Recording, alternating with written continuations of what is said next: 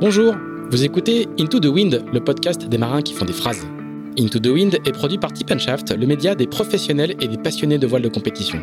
Tip Shaft, ce sont deux newsletters hebdomadaires en français et en anglais, des podcasts, des événements, des formations ainsi qu'un festival de films et un studio de production de contenu que vous pouvez retrouver sur tipenshaft.com. Je suis Pierre-Yves Lotrou et je vous souhaite la bienvenue dans ce nouvel épisode d'Into the Wind.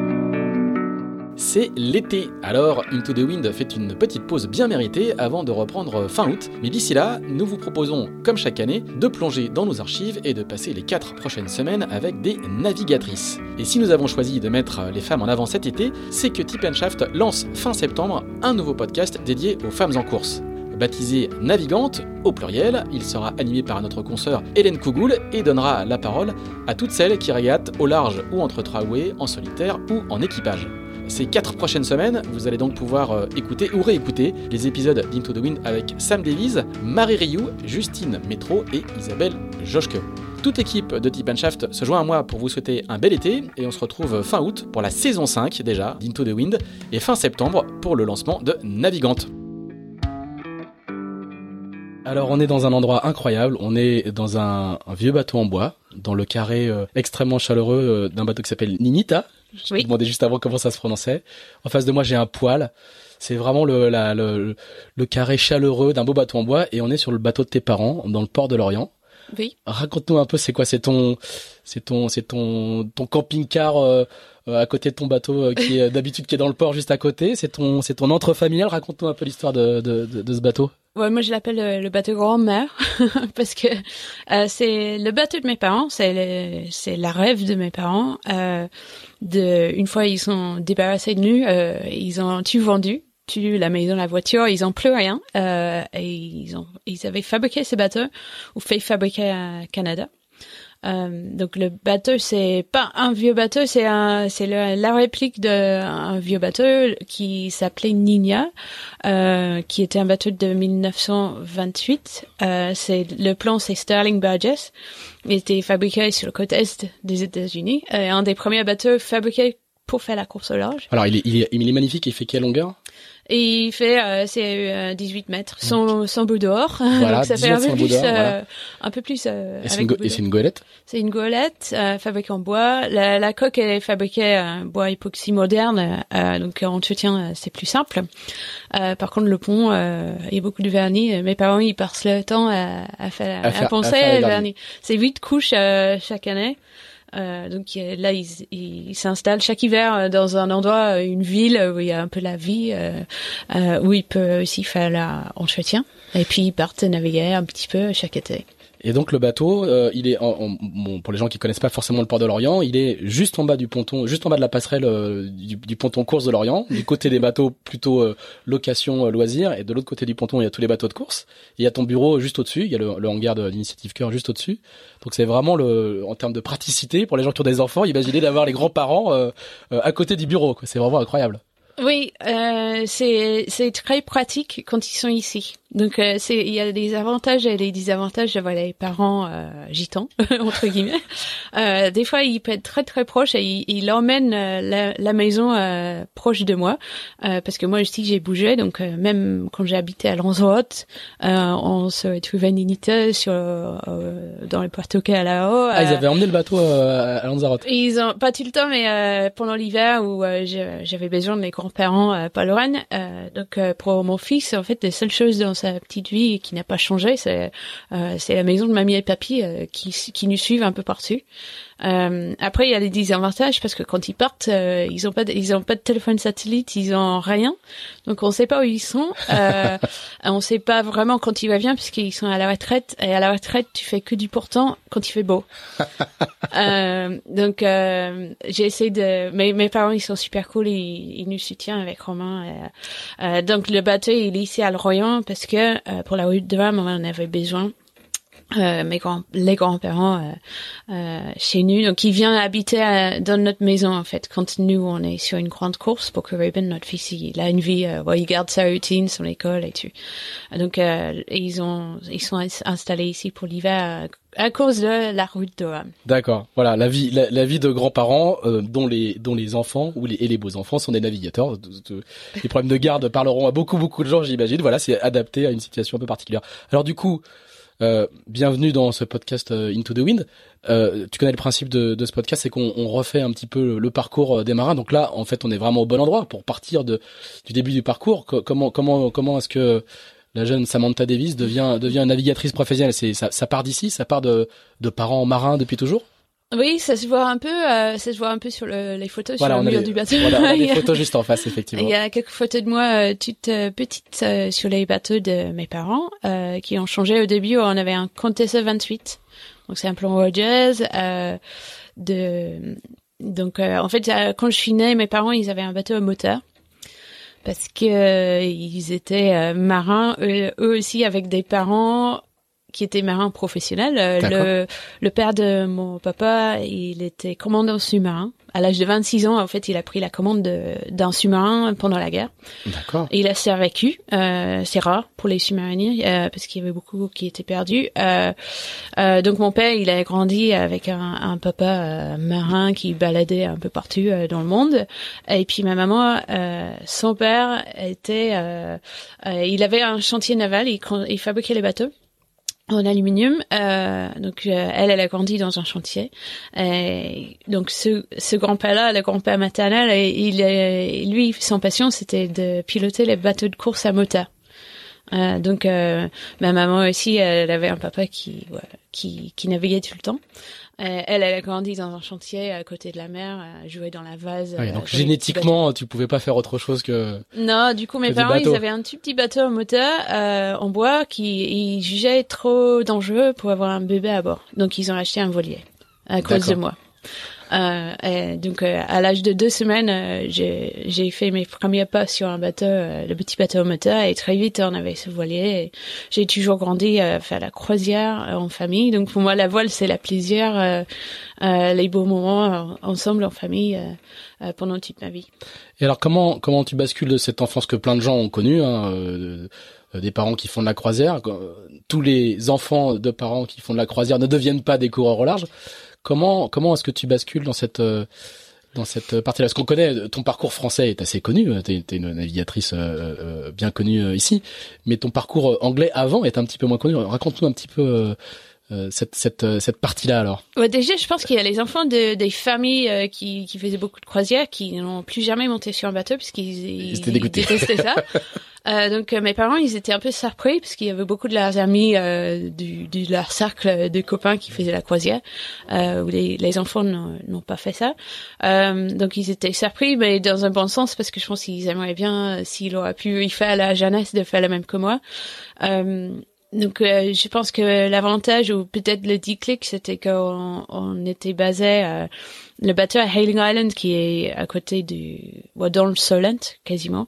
Euh, donc notre euh, jardin ou notre euh, euh, cours de récréation de, des tuna week-end en croisière, c'était le Solent où il y a toutes les grandes régates. Voilà, le Solent, on explique pour les gens qui connaîtraient pas forcément, c'est cette ce, ce, bras de mer entre l'île de White et le et l'Angleterre, oui. qui est le, la capitale anglaise et un, un endroit pour le pour la, la voile de compétition très très important en Angleterre. C'est la capitale. Oui, qu'il est euh, toujours. Euh, mais même euh, quand j'étais enfant, c'était quasiment encore plus parce qu'il y avait The Whitbread Round the World Race, qui est maintenant The Ocean Race, qui était le Volvo avant.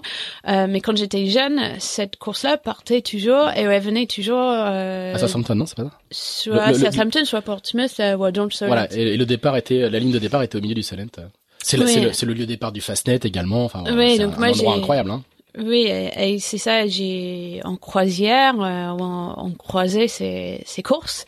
Euh, des fois, c'était même pas, on est, on allait même pas exprès, mais euh, on, on, croisait toujours euh, ces grandes courses, euh, euh, Fastnet, euh, Whitbread, et aussi Admiral's Cup, qui est, qui est une grande course qui, qui croisait le, la régate euh, autour de trois bouées avec les grandes courses comme le Fastnet Race avec des bateaux jusqu'à C'était considéré comme une sorte de championnat du monde de, de, de, de la course de au la large. course au large. ouais.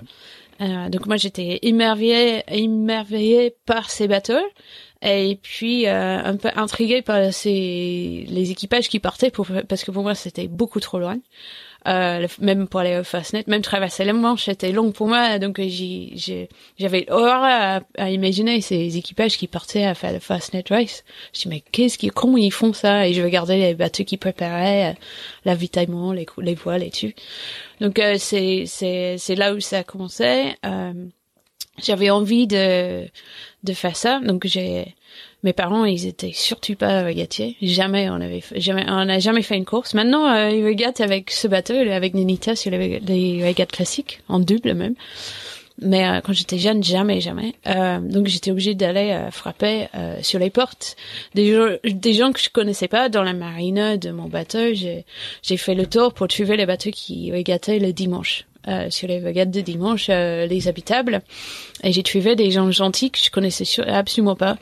Euh, j'ai dit, ouais, moi j'ai fait la voile, j'essaie de naviguer, euh, mais euh, je veux, je veux faire les régates. Et t'as quel âge quand tu quand tu fais ça, quand tu fais le Oh, je Du bateau stop, que- quoi? Bateau stop, ouais, ouais, je pense qu'à partir de, je ne sais pas, 17, euh, pas trop jeune, hein. Donc euh, j'étais, c'était, c'était acceptable de me prendre. Euh, j'avais fait un petit peu de dériva pour la plaisir. J'ai toujours grandi euh, sur autour de la voile, mais la dériva c'était vraiment la plaisir. Euh, j'avais gâté euh, local euh, avec des copines, des, des copains. Euh, j'avais pas de, j'avais pas de bateau. Moi, j'ai navigué avec des, avec des amis. Donc je savais un peu la régate et euh, donc euh, j'ai j'ai trouvé deux trois bateaux qui me prenaient, qui me appris comment euh. Ouais, j'ai surtout été numéro un sur les bateaux. Donc euh, j'ai appris à faire un bon numéro un sur ces bateaux-là. Euh, et en même temps, j'avais envie de Ouais, j'ai, ça, je me suis dit que ça, ça me, m'intéresse, euh, j'adore ça.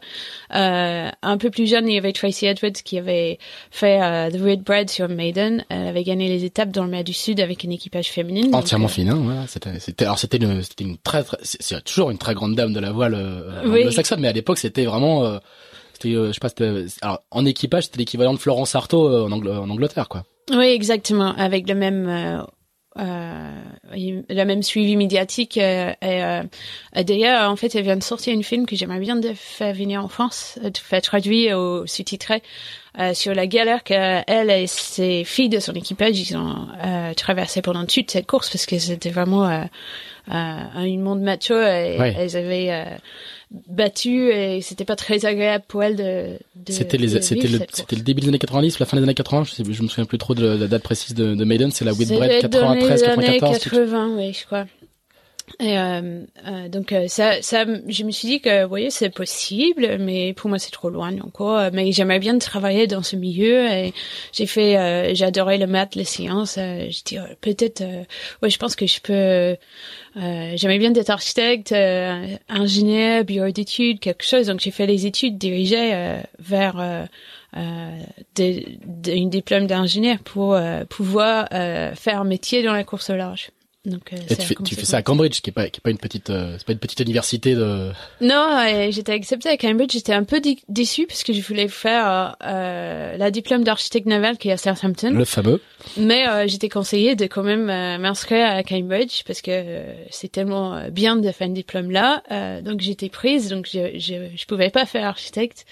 Mais en fait avec cette cette acceptance de de d'aller à Cambridge, euh, j'ai pris un, un an de de pause entre le bac parce que j'étais un peu jeune et ma diplôme.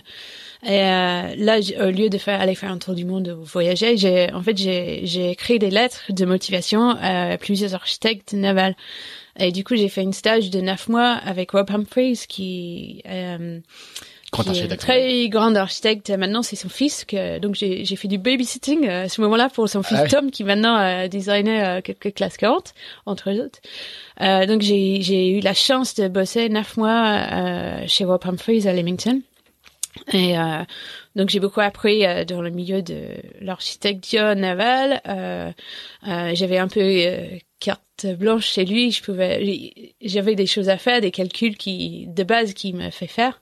Euh, mais aussi j'avais le temps de lire tous ces livres, regarder tous ces designs, euh, comprendre comment ça marche. Et, et aussi j'ai beaucoup rencontré du monde dans le, de la course au large qui qui faisait construire les bateaux avec lui, euh, qui m'ont pris euh, comme équipier à bord et comme ça que j'ai fait un petit peu un, un réseau euh, euh, pour monter un cran euh, sur les types de bateaux que j'ai navigué.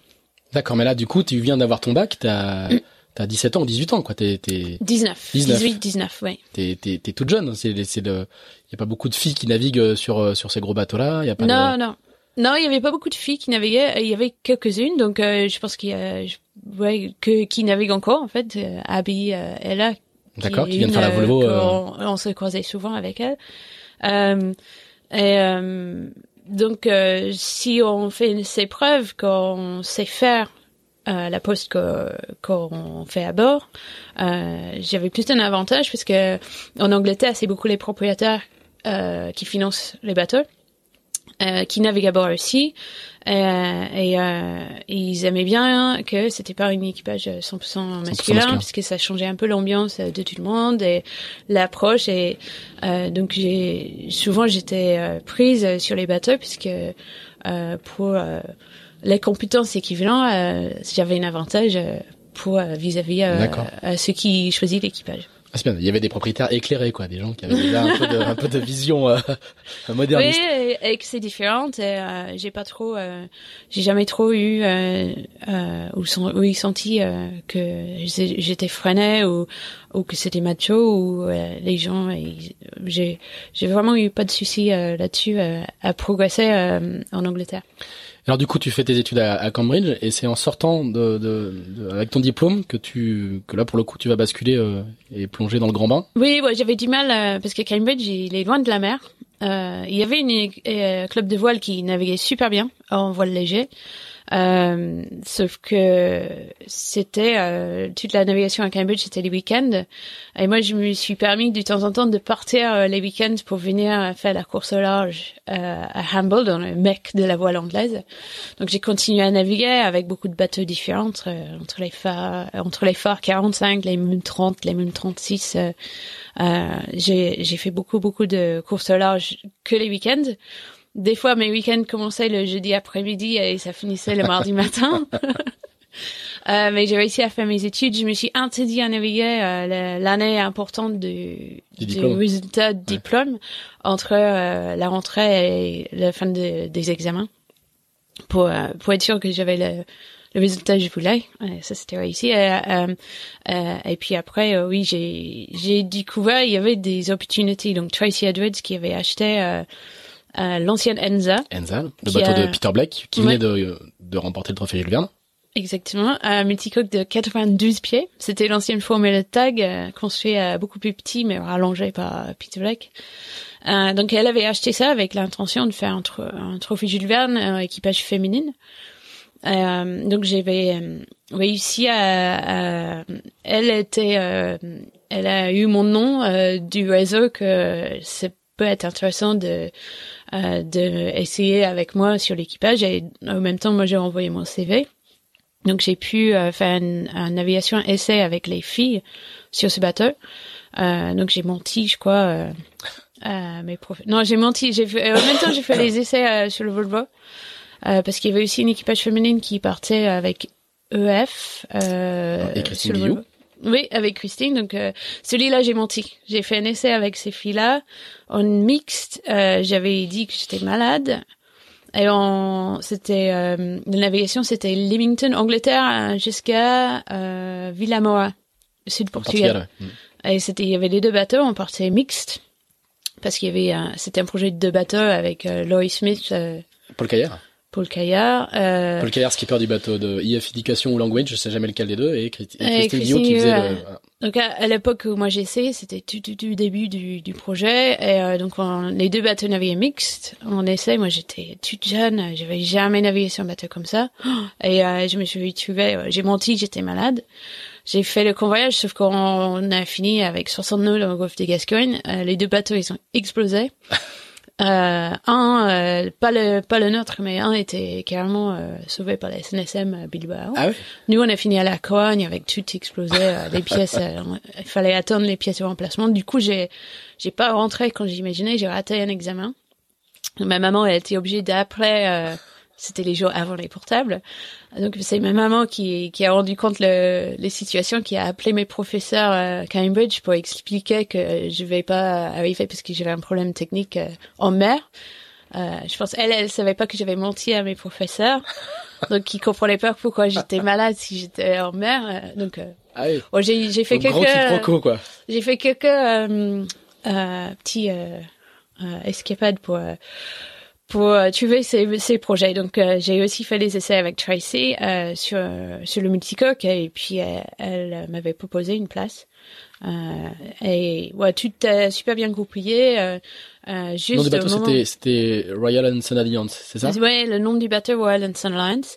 Et euh, j'ai j'ai fini ma diplôme et deux jours plus tard, j'étais dans un avion pour aller à New York pour rejoindre le bateau pour faire un record transatlantique. Donc euh, j'ai ma ma graduation, euh, la cérémonie de remise de Le diplôme, diplôme? Euh, j'ai raté parce que j'étais au milieu, milieu de l'Atlantique en, en record et, euh, et j'ai récupéré par par courrier. Et là, on est en, on est en 1998, Oui. 17, 18. 17, oui. 18, voilà. Mhm. Et le, et le, donc vous partez sur une tentative de Jules Verne? Oui, euh, c'était énorme. Euh, donc on est se retrouvé sur ce bateau. Euh, déjà moi qui Donc là, t'as ai 24 ans, hein. 22, T'as 22. 22 ans, euh, j'avais fait The First Net Race et quelques courses de walk. Euh, pas éno- énormément d'expérience. J'avais quasiment jamais une navigation multi, même pas un rugby 16. Euh, il y avait quelques filles dans l'équipage qui avaient un peu plus d'expérience, Il y avait, heureusement. il y avait un, un bel équipage de. il y avait Oui, donc euh, les filles avec euh, beaucoup d'expérience, euh, c'était, on avait Adrienne Garland qui était notre, qui a fait la nave. Euh, grande navigatrice australienne qui, a fera, qui fera plusieurs Volvo. Enfin, oui, Volvo. oui. Euh, et puis euh, Michaela Van Kuskul qui avait fait le Whitbread avec Tracy sur Maiden, euh, qui a pas mal navigué sur les Oroma, un, ou un petit peu navigué sur les Orma. Elle avait de l'expérience de, de trimaran, de multicoque. Helena Darvelet aussi, qui avait beaucoup navigué avec Steve Fawcett et Brian Thompson sur euh, les Orma aussi. Euh, Emma Westmacott qui avait fait pas mal de voiles légères en multicoque. Euh, mais à part ça, on était, euh, on avait zéro d'expérience. On, avait ce bateau hyper puissant, euh, assez dangereux. Euh, donc on avait Ed Darby et euh, Brian, un autre euh, équipier du de Enza qui était nos coachs. Donc on a beaucoup appris avec eux, mais ils savaient qu'on était, on était un peu euh, inexpérience et un peu jeune. Donc il nous a freiné un petit peu et à un moment on dit mais euh, il faut un jour qu'on parte sans eux, euh, euh, il faut qu'on tuve euh, quelqu'un pour nous donner un peu plus de confiance. Du coup, euh, euh, je sais pas comment euh, on les a rencontrés, mais on a fini avec Serge Medec et Jean-Baptiste Levaillant euh, à bord avec nous. Qui étaient des Euh, gourous à l'époque, qui étaient des, des gourous de- du multicoque. hein. Étaient, Serge qui sont toujours, Oui, je toujours. Pardon, non, je- ce que je veux dire, c'est que Serge Madec navigue moins, et, et- mais Oui. c'était le skipper de Jet Service Oui, du qui, coup, a- qui avait euh, ouais. remporté plein de records de l'Atlantique et tout. Non, bien sûr. Donc Serge Madec, oui, pour nous, c'était le un des rôles modèles de nous euh, avec notre notre multicoque, on, on savait tu tous toutes qui c'était Serge Madec. On était un peu impressionnés, intimidés quand il est monté à bord. Euh, mais lui, il était beaucoup plus impressionné, intimidé parce que depuis, je, je rigole avec lui. Euh, parce que nous, on parlait pas français, lui, il parlait pas anglais. et on partait euh, quasiment directement au large pour quatre jours. euh, donc, un mec français avec euh, 11 filles. Euh, et euh, du coup, il, il nous a beaucoup appris aussi. Là, on avait les chaussettes d'esprit. Il nous a appris à empanner, à euh, à naviguer vraiment comme un, euh, bah, comme c'était un bateau normal. Et, euh, et Jean-Baptiste nous a fait des, des super voiles et on a fait du progrès, mais on était toujours euh, vraiment nuls euh, quand on est parti sur le jeu Ah oui. Euh, euh, mais on a appris énormément pendant pendant le tour du monde et sur le moment, euh, malheureusement, on a dimaté euh, à Point de Nemo. Sur le moment, on dimat euh, À Point Nemo, le, c'est-à-dire Ouais. le, le, le fameux point euh, le plus éloigné de toute Terre. hein, entre, Nouve- entre la Nouvelle-Zélande Nouvelle-Zélande et le, et le, et le Cap Horn et le Chili. Ouais. Et euh, à ce moment-là, on était sur le temps record de, de Kersauson, avec un super métier pour passer le Horn et tout. Donc, euh, euh, nous, on, on, ouais, on- c'était rien à voir avec comment on est. On a commencé, on a fait énormément de progrès. et On était dégoûtés a cro- on croyait vraiment euh, qu'on avait le record.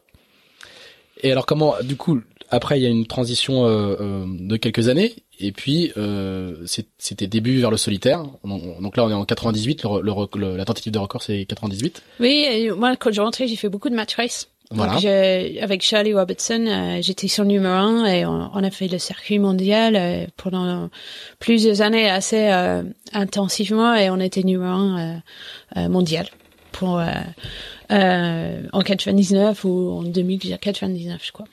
Et donc là, et après en 2001, changement de de de de. Ouais, de on s'est retrouvés ensemble. Voilà, exactement. Nous étions nous étions très jeunes et très, très bah, moi moi beaucoup plus débutant que toi, mais euh, et donc du coup tu tu arrives sur le circuit mini. Oui. Euh, et là, c'est, c'était, c'était début en de, de, de navigatrice solitaire. C'est la première fois que tu fais du, du Oui, du oui. solitaire. Ouais, en fait, j'avais croisé Alan MacArthur euh, à, à- au retour de notre dimatage. Euh, j'avais croisé cette fille euh, un peu disjonctée et puis je lui ai proposé mes services parce que j'avais pas plus de job parce que notre bateau avait dématé. Euh, donc euh, j'ai bossé pour elle pour la Rome 98 euh, avec Emma Richardson. On était son équipe technique. Euh, on a convoyé le bateau au retour après Guadeloupe et donc euh, j'ai j'ai découvert la voile de la, voile à course large, euh, la voile française euh, au départ à Saint-Malo. euh, Donc elle va remporter cette route du Rhum. hein. C'est, Ouais, elle, ouais, elle remporte en 50 pieds. elle a gagné la, la 50 pieds. C'était c'était vraiment génial comme euh, petite expérience parce que c'était très dernière minute et euh, ouais ça l'a lancé sur sur autre chose beaucoup plus grande et moi ça m'a donné l'envie de d'essayer de faire aussi euh, moi la course au large en solitaire. Et, et là, c'est le moment où tu découvres le- le- la, la voile française, cet univers de, de Oui. voile solitaire, ces grands événements avec la foule. Oui, le- oui, à Saint-Malo, c'était, ouais, c'est là, je pense que pour découvrir, il y a rien de mieux que, que aller au départ à Saint-Malo, à, à la rue de Rome, euh, à voir tout ça, et je me suis dit, ouais, j'aimerais bien faire ça, et j'ai parlé avec euh, quelques personnes que je connaissais qui m'ont conseillé, euh, voilà, si tu veux, voilà, commence par le mini. C'est comme ça que j'ai fait. D'accord. Et ce que c'est euh, Hélène MacArthur, quand elle a fait la route du Rhum 98, un an avant, juste un an avant, elle a fait, elle a fait la mini transat.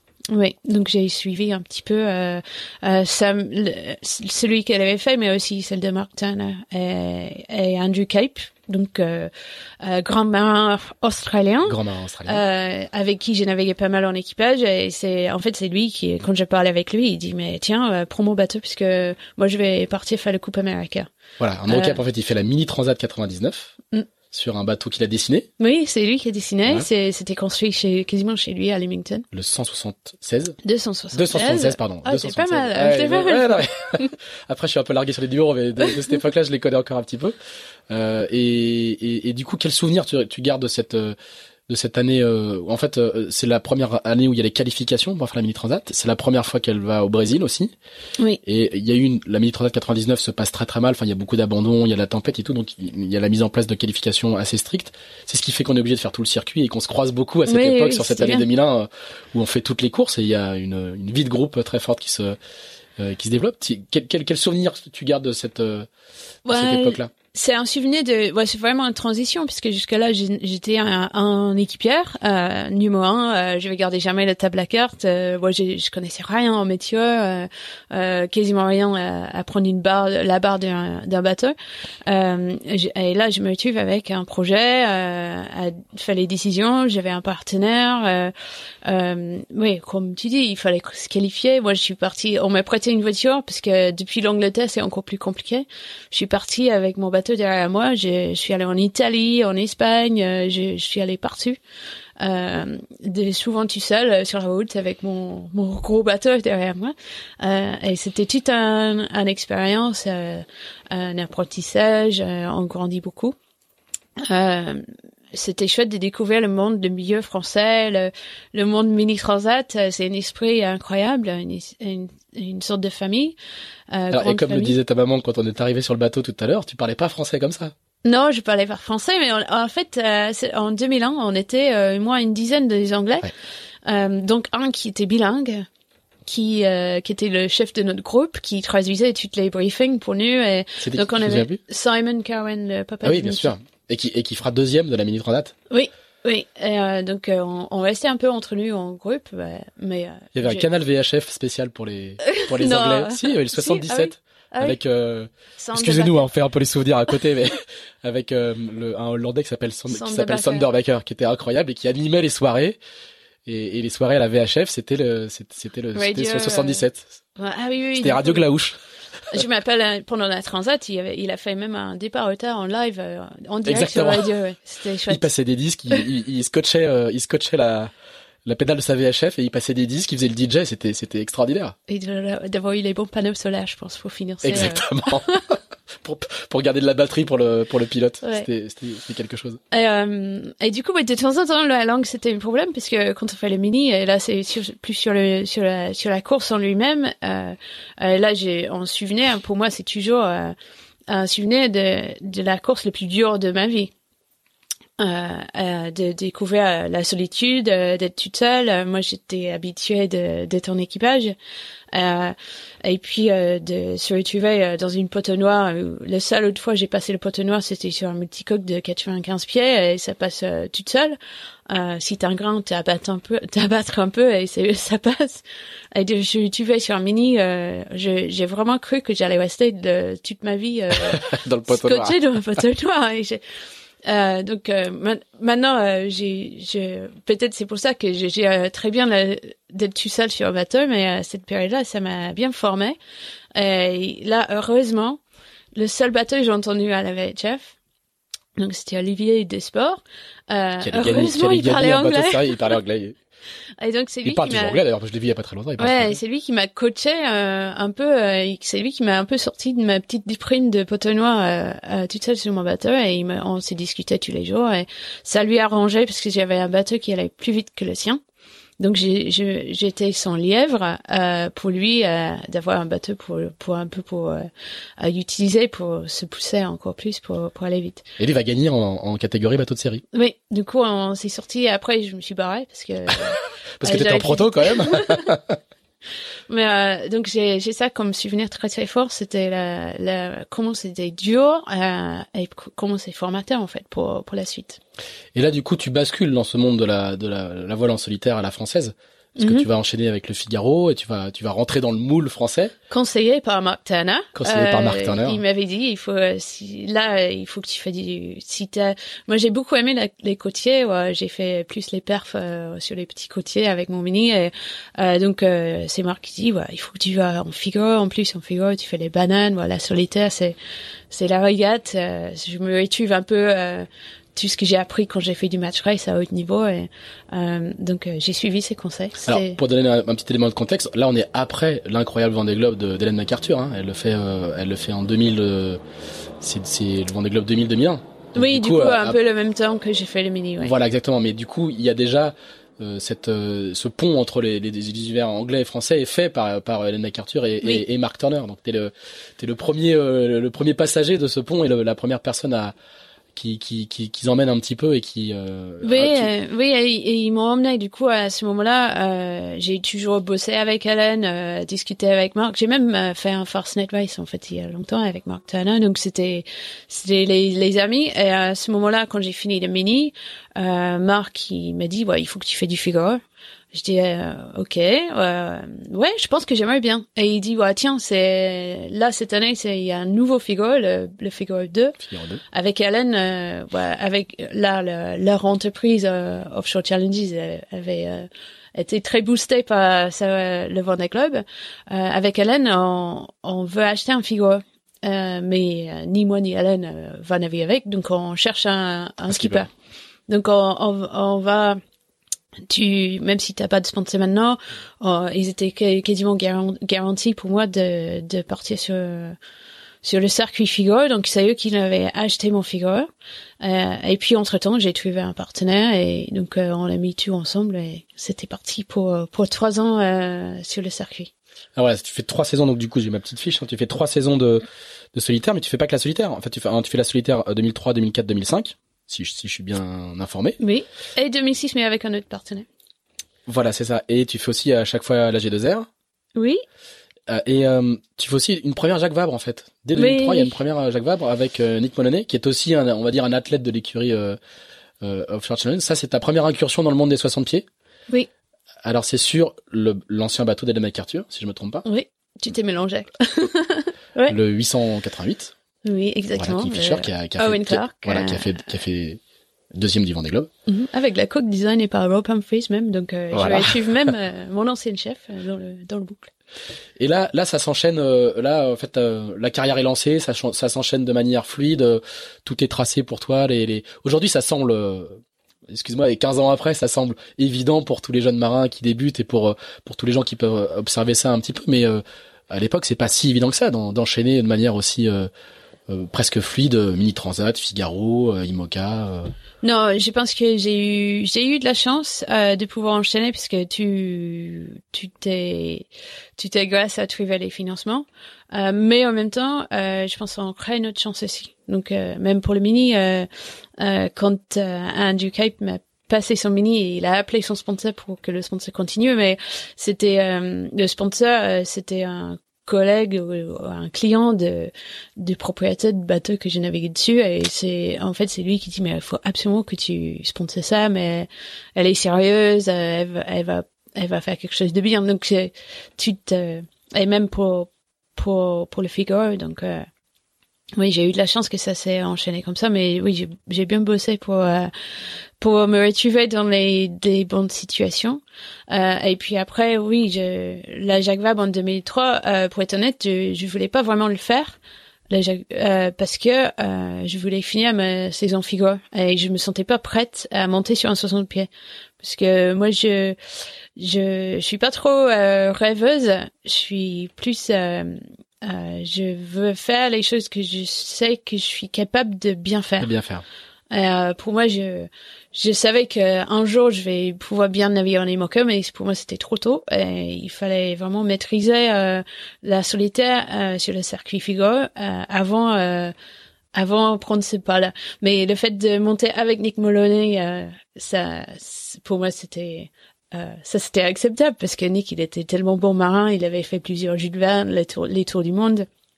Et euh, en plus c'était c'était mon partenaire, mon sponsor en fait qui qui allait partir avec Nick, donc c'était aussi le lien entre nous deux euh, pour lui passer ce, ce partenaire pour le Vendée Globe.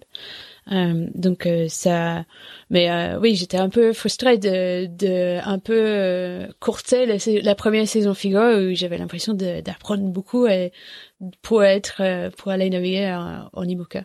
Et à cette époque-là, est-ce que le, le, le Vendée Globe est un objectif pour toi? Non, non, non, non, non, pas du tout. Et, et à cette époque-là, c'était clairement l'objectif de Mark Turner. Et il avait bien raison encore, mais j'étais j'étais contre lui. Euh, il, me poussait un peu et euh, euh, parce que je sentais pas prête à faire ça bien et à faire ça aux attentes de de le dossier que que lui présentait quand il présentait un projet avec moi comme skipper potentiel de au sponsor. J'étais mais jamais je, je, suis capable de faire ça à je justifiais pas ça. C'est c'est pas moi encore. Donc euh, euh, non, moi j'étais euh, j'étais ambitieuse à, à, à, progresser sur le circuit Figo. Et pour moi, je savais qu'il fallait progresser et j'avais de la chance d'avoir un partenaire anglais euh, qui a tout compris qu'il allait pas avoir beaucoup de retombées, mais que c'était vraiment pour, pour faire progresser quelqu'un euh, euh, sur un circuit. Et du coup, comment se fait justement cette transformation de, de finalement euh, je progresse, je progresse et oui euh, le Vendée Globe est envisageable parce que du coup ça, ça sera pas le Vendée Globe 2004-2005 mais ça va être ça va être le suivant. Euh, comment comment tu t'es accompli ce chemin qui te dit si si bah si finalement je vais y aller? Voilà c'était un petit rencontre avec avec Philippe Monet dans un parking de Port la Forêt où j'ai bricolé sur mon Figaro. Avec Philippe Monet. Ouais et lui il est venu me demander si qu'est-ce que je faisais qui et si ouais, et parce que il, il savait que Roxy cherchait à continuer sur le Vendée Globe pour 2008. Euh, donc c'était euh, c'était un projet que lui gérait à l'époque. Euh, euh Parce que Roxy avait fait le Vendée Globe 2004-2005 avec Anne Liardet. Avec Anne Liardet. Et il voulait, euh, Roxy cherchait à donner les, la même expérience à une autre euh, femme skipper pour 2008-2009 avec le, le bateau qu'il venait d'acheter.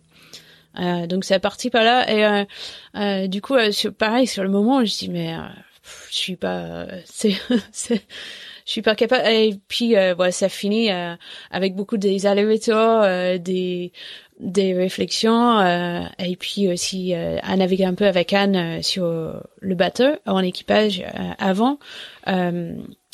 Finalement, en fait, c'est Roxy qui sont venu vers moi en disant mais nous on veut que c'est toi et on est sûr que et on est sûr que tu es le meilleur skipper. Pour nous on a confiance que tu vas faire faire ça super bien. Et on veut que tu fais euh, de ton façon avec les personnes euh, de ton choix autour de toi. Et euh, euh et c'était parti comme ça. Donc c'est plus le, le sponsor qui m'a donné confiance de hmm.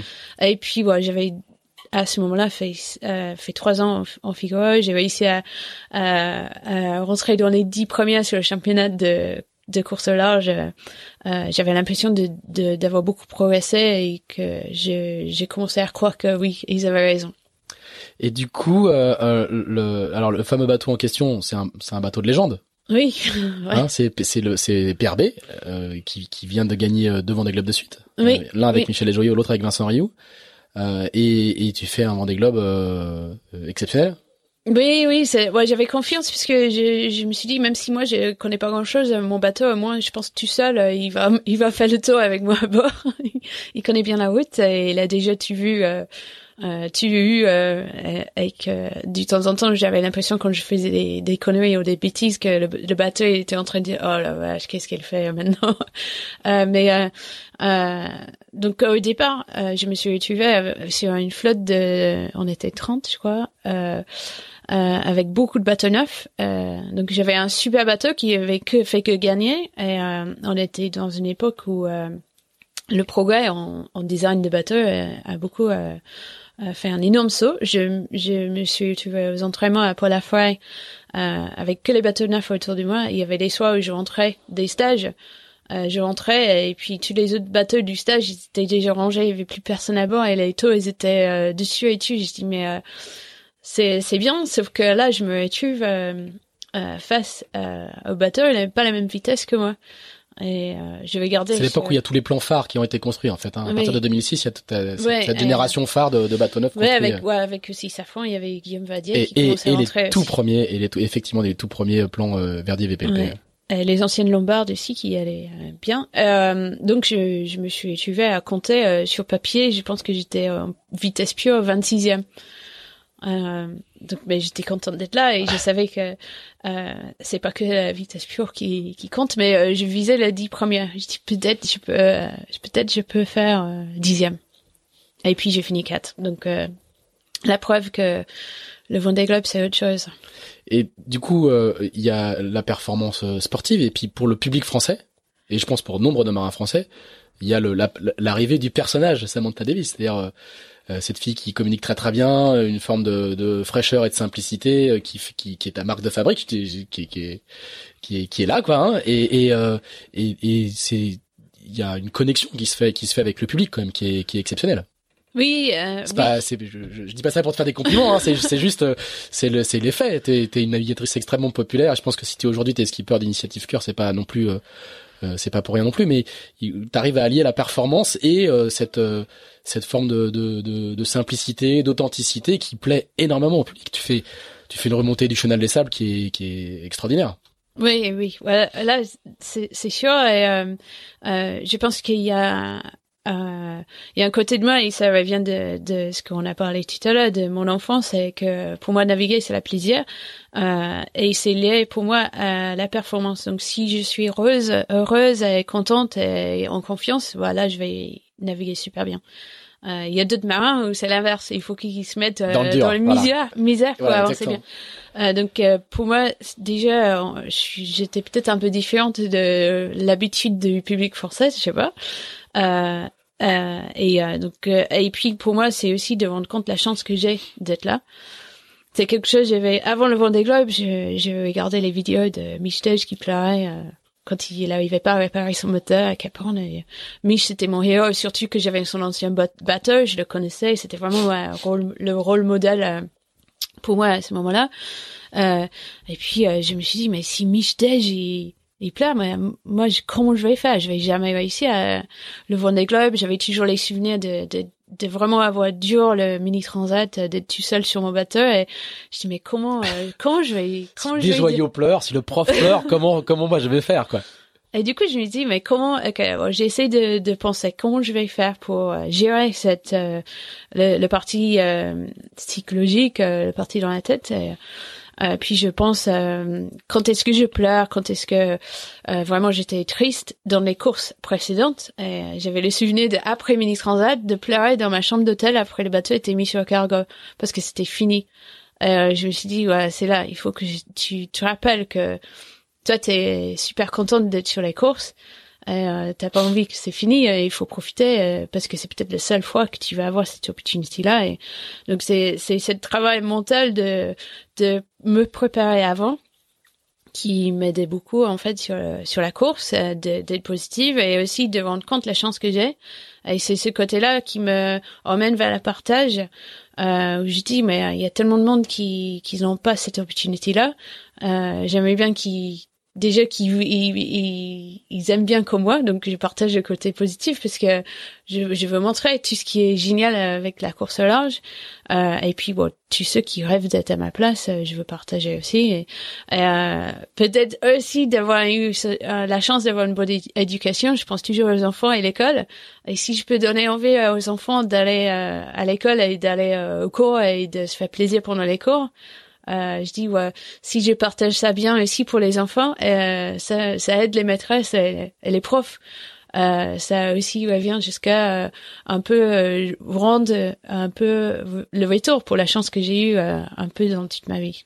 Comment comment tu reviens de ce Vendée Globe? Qu'est-ce que est-ce que tu te dis bah maintenant je vais en faire d'autres Est-ce que c'est pour toi un un achievement comme comme on dit en anglais? Ou est-ce que c'est juste une étape dans, dans un parcours et ça va s'enchaîner derrière? Ah, c'est c'est un peu les deux. Pour moi, c'est parce qu'à l'époque, en fait, c'est le, je te coupe, excuse-moi, mais c'est le premier, la première fois que euh, des joyaux, euh, des joyaux gagnent ce fameux Vendée Globe 2008-2009, donc il gagne pour la deuxième fois.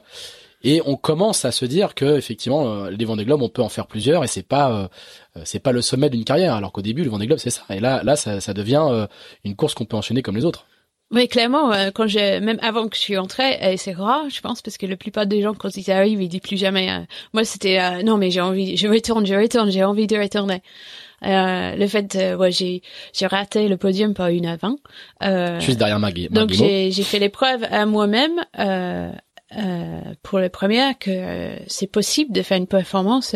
pour moi, de faire une performance sur sur cette course, le podium est, est et pas loin, euh, j'aimerais bien de retourner pour faire mieux que j'ai fait là. Euh, donc tout de suite, euh, j'avais même pas besoin d'aller euh, boire une bière et dormir, euh, dormir une nuit pour dire ça. J'avais tout de suite envie de retourner. Alors du coup, comment ça se passe cette, cette phase de transition entre entre entre devant des globes? Ah, là, c'était très dur parce que là, je suis arrivée en 2009 et c'était un peu la crise euh, financière. Donc, euh, euh, tout le monde attendait que Roxy allait construire un nouveau bateau avec moi, mais ils étaient aussi dans les, les difficultés financièrement, le, le groupe euh, Quicksilver. Quicksilver. Euh, du coup, c'était la fin de la fin de ce partenariat. Il y avait beaucoup de monde qui qui savait pas. C'était un peu compliqué, donc j'ai parti à la recherche de, de partenaires. Euh, et là, euh, c'était très très difficile et j'ai eu beaucoup beaucoup de soutien, beaucoup de, j'étais entourée par énormément de monde pour essayer de trouver et, euh, et j'ai pas trouvé euh, l'argent euh, tout de suite. Euh, donc c'était c'était compliqué, beaucoup de boulot et c'est c'est pas très fun. et du coup, tu vas refaire un petit peu de Figaro entre les deux quand même. C'est t'es t'es t'es la tu deviens plus bretonne que les Bretons qui font du bateau, c'est-à-dire comme dit Yann Elias, il faut toujours avoir un petit Figaro de côté, c'est la base, c'est la base de la de, de, la saison. Donc tu vas oui, faire... les Figaro, c'est toujours c'est la base et moi je je crois bien euh, pour pouvoir euh, pour moi c'est pour naviguer en sécurité, pour avoir confiance euh, sur les gros bateaux. Euh, le Figaro, tu peux pas pas passer par par le circuit Figaro, c'est c'est obligatoire et et pour progresser il faut retourner. Euh, pour retourner, il faut pas avoir peur de, de ramasser les bouées. euh, euh, donc il faut un peu avaler l'orgueil. Euh, et peut-être c'est pour ça qu'il n'y a pas tout le monde qui, qui sont là, mais euh, euh, moi j'accepte que oui, je, je vais aller ramasser les bouées pour, pour progresser, pour, pour retourner sur d'autres d'autres projets, d'autres bateaux.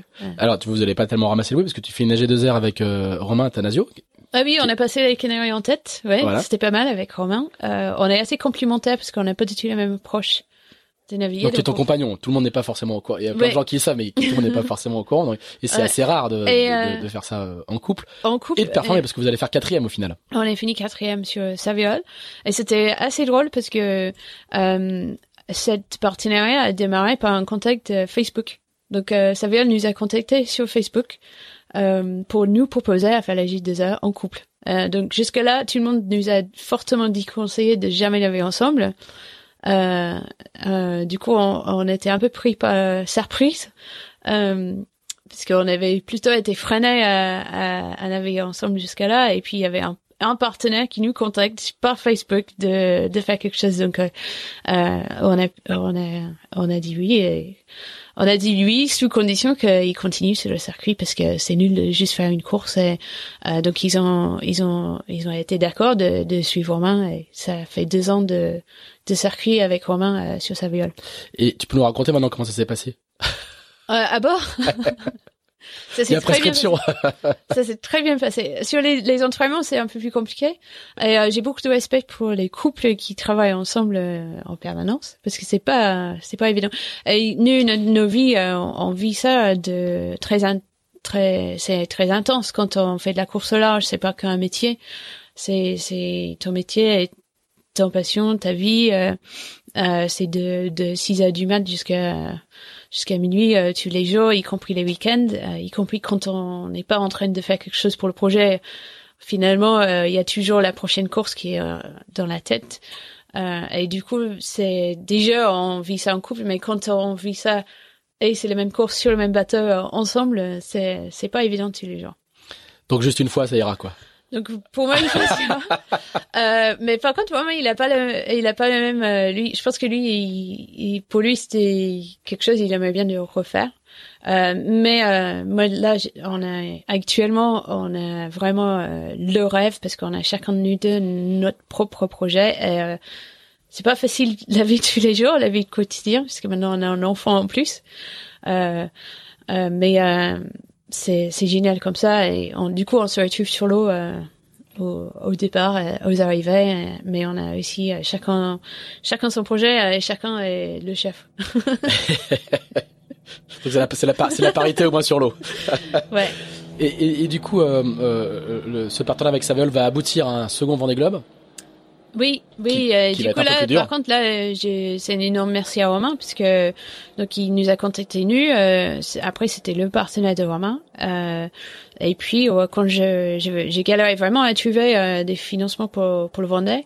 Euh, donc ça a commencé d'être un projet qui était au début euh, très ambitieux. Euh, chaque année qui s'est passée, euh, mes ambitions diminuaient. Un peu, euh, donc donc le budget aussi parce que Saviol, j'avais déjà évoqué le, le, projet avec eux et c'était surtout pas parce que c'était pas du tout la la niveau de, de budget. Euh, donc euh, à la fin de deuxième année on, on figure avec Romain. Euh, lui, c'est lui qui a dit mais il faut vraiment que tu tu vous regardez euh, le projet de Sam parce que je pense que c'est possible, euh, ça peut vous faire un truc énorme, un Vendée Globe avec elle et donc c'est lui qui m'a qui m'a vendu euh, euh, ce, ce projet Vendée Globe. Et donc j'ai j'ai réussi à, à, monter avec Saviol, mais aussi avec 18 autres partenaires financiers euh, avec euh, aussi des investisseurs. Euh, j'ai fait un levée de fonds parce que aucun partenaire voulait acheter le bateau, donc j'avais pas d'armateur. J'étais obligée d'acheter moi-même mon bateau. Euh, euh, donc j'étais dans les business plans, les, les, trucs de finance. j'avais quelqu'un qui m'a beaucoup aidé à faire cette levée de fonds, mais c'était très compliqué. il y avait pas beaucoup de temps pour s'entraîner ni mettre le parti bateau à l'eau. Donc j'ai finalement avec un projet, euh, je rêvais de faire un bateau neuf, euh, j'ai fini avec un truc de vraiment dernière minute, euh, mais j'ai réussi à, à, y être sur la ligne de départ. Donc du coup c'était un c'était un plan lombard, c'était le c'était le, bateau de Bilu de, de du du Vendée du Vendée précédent qui s'appelait Sil. Violia. Sil, Sil et Violia. Ouais, Violia. Violia, je crois. Euh, donc on a acheté ça euh, un an avant le départ du, même pas, même pas un an avant le départ du, du Vendée Globe 2012. Et qui dure pas très longtemps, du coup, le Vendée Globe. Et le Vendée n'a pas duré très longtemps, mais je je mets ça pas ça oh, oh, sur tu démates, enfin, on va préciser. Je, je je pense pas que c'est à cause du projet dernière minute. C'est ça, c'est l'aléatoire et je fais partie des statistiques du du Vendée Globe puisque a priori ouais, on est un peu visé ce bateau pour avoir un truc solide euh, dernière pour que dernière minute euh, sans trop d'entraînement j'allais pouvoir partir euh, euh tranquille euh, mais donc c'était oui l'autre l'autre vue du Vendée Globe donc j'ai j'ai euh, fait un euh, hyper bien réussi et un Vendée Globe dix matin j'ai abandonné. Euh, et donc je, je connais le, les sentiments de, de réussite quand on monte le chemin, mais je connais aussi les émotions de, de déception de de pas finir.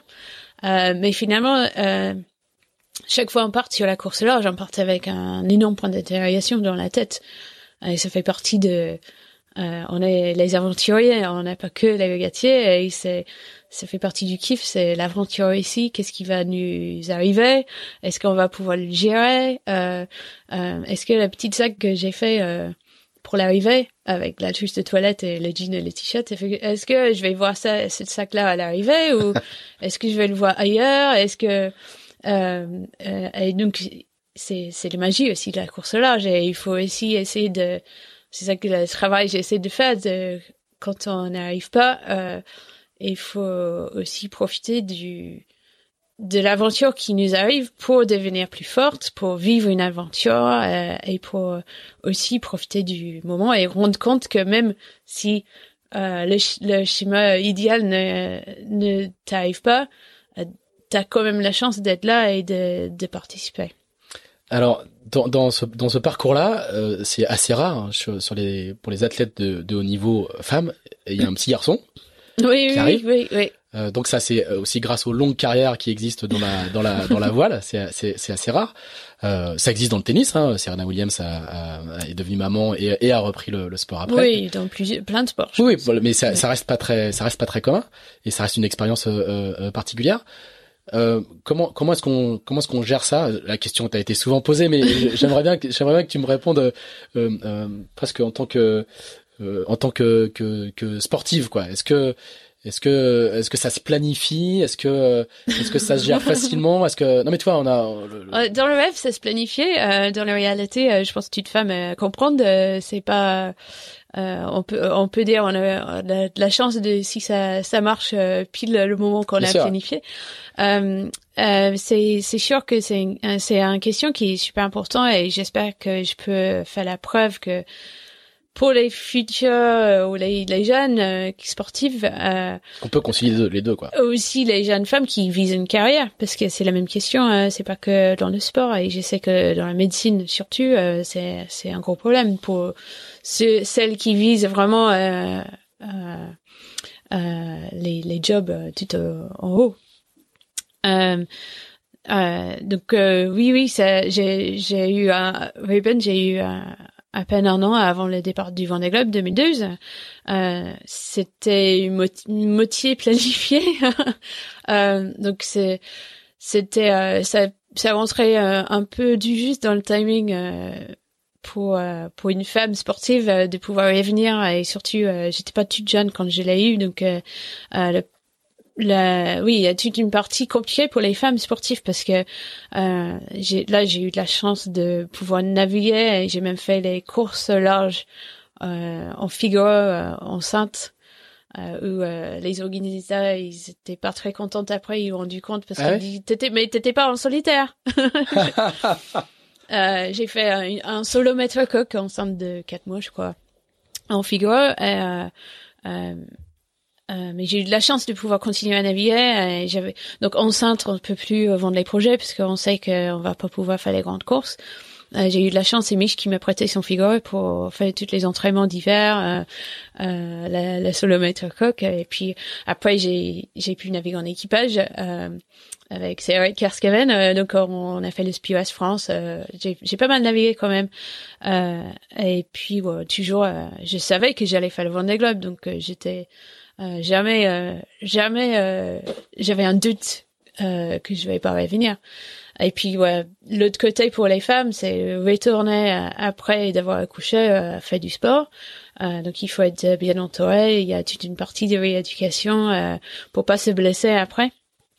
Euh, et, euh, et les questions de les questions de de oui quand on a un bébé on a quand on a l'aide et on a envie d'aller naviguer. C'est pas c'est pas tout facile surtout si on a un qui a méga faim qui qui boit tout euh, tout le temps euh, euh, donc euh, j'ai oui j'ai j'ai pu gérer ça. Mais quand on revient on est beaucoup plus efficace euh, les mamans elles gagnent euh, je pense 50% d'efficacité euh, retour de retour de à la maison au bureau ou en bateau en fait c'est la, oui. la, la oui. même chose euh, et puis euh, euh, moi ça m'a jamais, jamais changé la façon dont je navigue j'ai toujours je, je juge que je ne prends pas trop de risques dangereuses déjà avant et, et donc ça cette partie là n'a pas changé et puis peut-être je suis plus pressée de revenir euh, c'est sûr sur le Vendée Globe, euh, c'était pas du tout un problème de partir euh, en laissant Ruben derrière.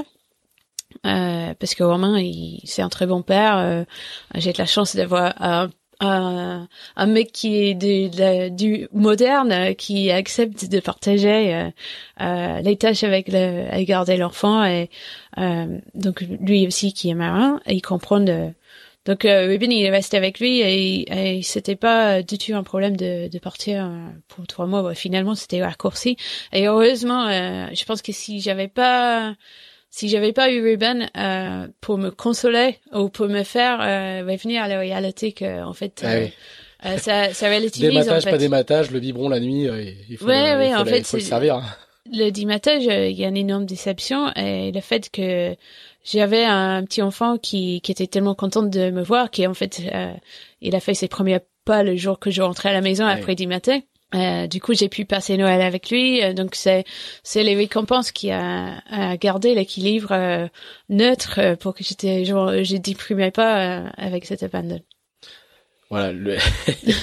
on n'y pense pas souvent dans toutes les dans toutes ces histoires là que effectivement il y a y ce il y a ce type de de consolation à terre dans ces dans ces cas-là Ah oui, c'était énorme. Ouais. alors juste après il y a la Volvo Oui, oui. alors pas juste après mais pas très long, pas très longtemps après où, où là tu- Alors, en fait, juste avant, parce que le Volvo, euh, moi, j'étais, euh, j'étais chassée au Sable d'Olonne avant le départ du Vendée Globe. Donc, il y a Richard Boissius qui gère le projet, euh, qui gère le projet SCA. et qui aujourd'hui est patron de la de The Ocean Race Euh, oui. Euh, lui, il est venu euh, au Sable d'Olonne euh, euh, dix jours avant le départ du Vendée Globe pour euh, faire les entretiens avec euh, des futurs, euh, pas que moi, mais avec d'autres françaises. euh, euh, et, et pas que français, je pense euh, au Sable d'Olonne. Donc je j'avais déjà entendu parler de de ce projet avant de partir sur le Vendée, mais j'avais complètement refusé. Euh, je dis ah non, je vais faire Vendée Globe, prochaine Vendée, je suis pas dispo. Euh, de, tu- et de toute façon, si euh, si je venais euh, sur ce projet-là, je je vais pas accepter de ne pas être le chef. Euh, et puis ouais, j'ai j'ai pas trop. Euh, il m'a dit ouais, t'étais très très euh, euh, motivé, focus sur le Vendée Globe. bah, dix jours avant le départ euh, oui. Mais c'était euh, peut-être pas le bon moment de venir t'en non, parler c'était pas le bon moment, mais euh, par contre, euh, sur, quand j'ai dit matin, je vais ramener mon bateau euh, euh, en France, euh, je me suis dit, tiens, comment je vais sortir de cette déprime de de pas finir le Vendée Globe et comment je peux oublier le Vendée Globe parce que ça continue à tourner et c'est ça le pire pour ceux qui abandonnent en fait, c'est de que la course suivre euh, continue la course continue, on peut pas échapper.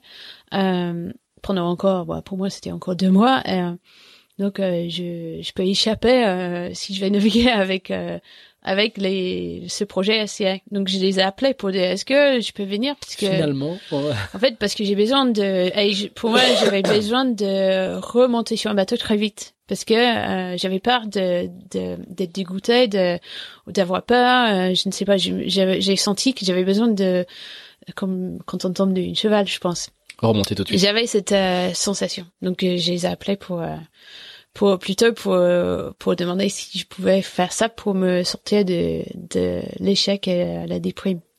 Et alors du coup, t'es es sélectionné pour faire partie de l'équipage. Et Oui. j'ai le souvenir que par contre, il y a, euh, c'est très très long de, de, de décider qui va être le skipper.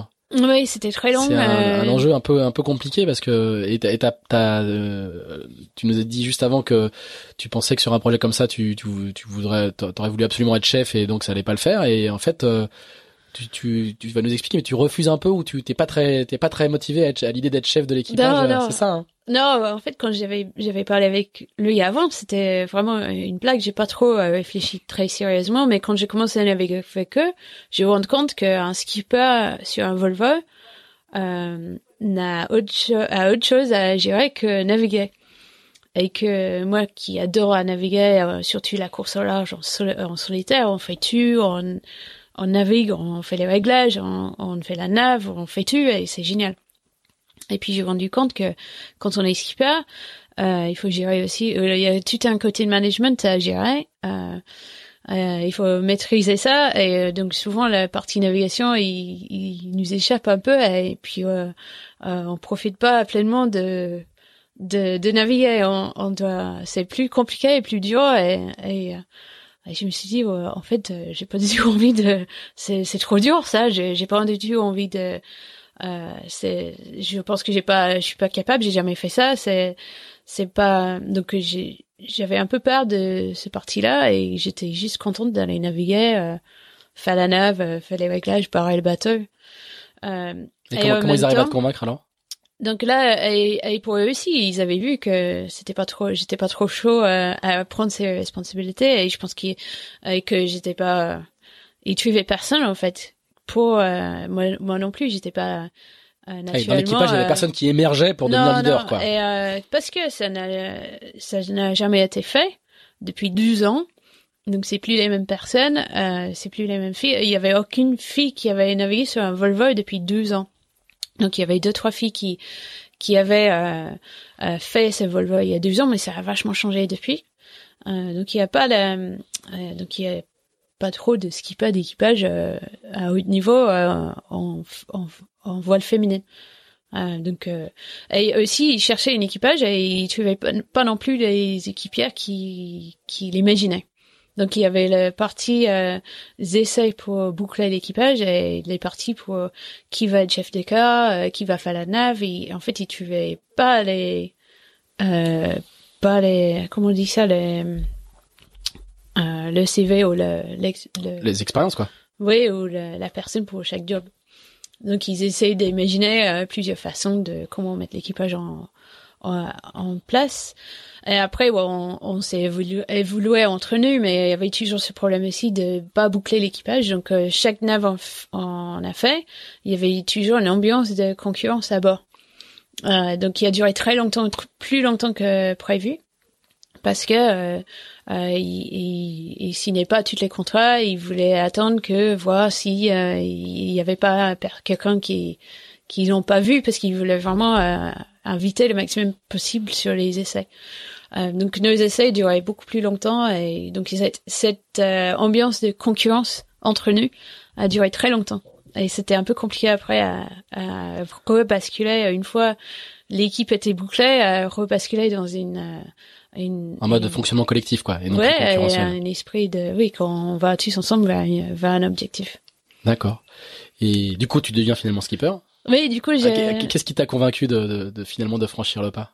Euh, ouais, j'ai nous en tant qu'équipage, je pense qu'on a rendu compte tous que qu'il y avait peu de nœuds qui euh, qui pouvaient prendre cette rôle, donc c'était un peu naturel entre tout le monde et c'était pas trop de surprise et, euh, et j'ai compris aussi que euh, je je connaissais tout le bateau, je euh, je, je, comprenais les enjeux de sécurité, de responsabilité, de euh, et puis de, de euh, il faut aussi, même si on n'est pas capable à, j'étais capable à faire toutes les postes d'abord, donc il faut aussi cette euh, euh, pour comprendre son équipage et pour aussi gagner le respect de tout le monde aussi de il faut avoir une expérience, une expérience de beaucoup de milles autour du monde. Donc j'ai compris que ça, ça allait être peut-être plus facile pour moi de tu de tu vas être dans cette rôle que 42 aussi.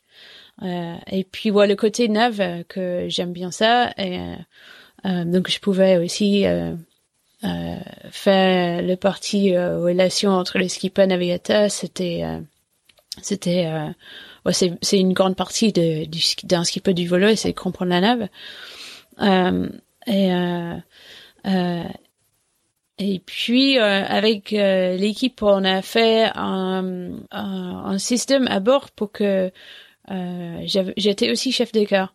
Et comme ça, en fait, je restais dans le, le fonctionnement de l'équipage et que j'allais pas me parce que souvent les skippers ils, ils flottent on dit euh, en anglais euh, ils n'ont pas de car ils sont ils sont hors car ils sont hors car et mais par contre c'est assez vite ça peut euh, euh, ça peut faire écarter le skipper du reste de l'équipage de la vie de la vie quotidienne de l'équipage et même souvent c'est un retour de des équipages que j'ai entendu c'est que souvent à l'arrivée d'un Volvo le celui qui barre le pire c'est le skipper parce qu'en fait, il bat moins que le moins bon barreur, c'est c'est le skipper, d'accord. Parce que il, il bat beaucoup moins que tous les autres. Il prend la barre pour les manœuvres, mais c'est tout.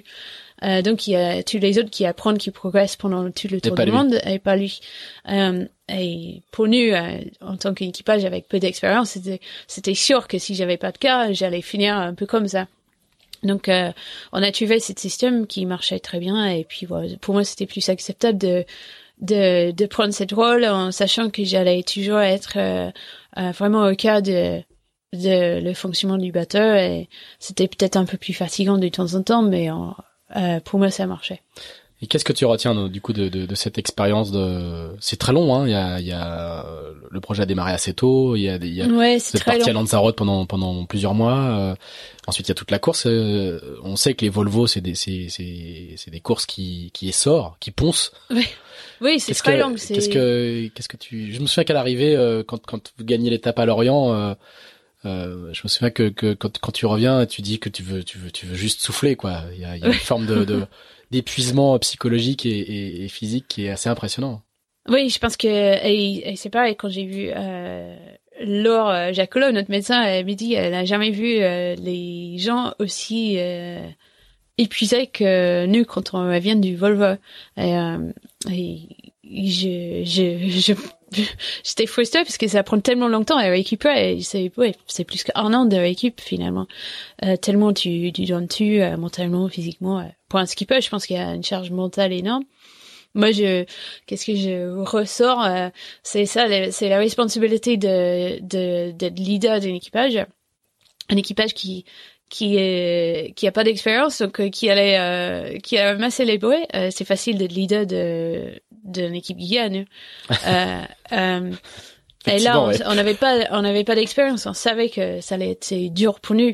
Donc il faut une sorte de, de garder tout le monde motivé euh, de gérer cet esprit de compétition tout le monde a envie de gagner mais des fois on n'y arrive pas. Et euh, donc ce parti-là avec aussi la responsabilité de, il faut que euh, euh chaque euh, chaque étape, il faut que je franchisse la ligne d'arrivée avec euh, tout le monde à bord. en bonne santé et mon bateau en bon état et ça c'est une responsabilité qui est assez nous on est, on gère ça facile en solo en équipage réduit mais en équipage c'est hyper dur parce que on est responsable pour les gestes des autres qu'on ne peut pas forcément contrôler euh, vis-à-vis de la sécurité euh, quotidienne.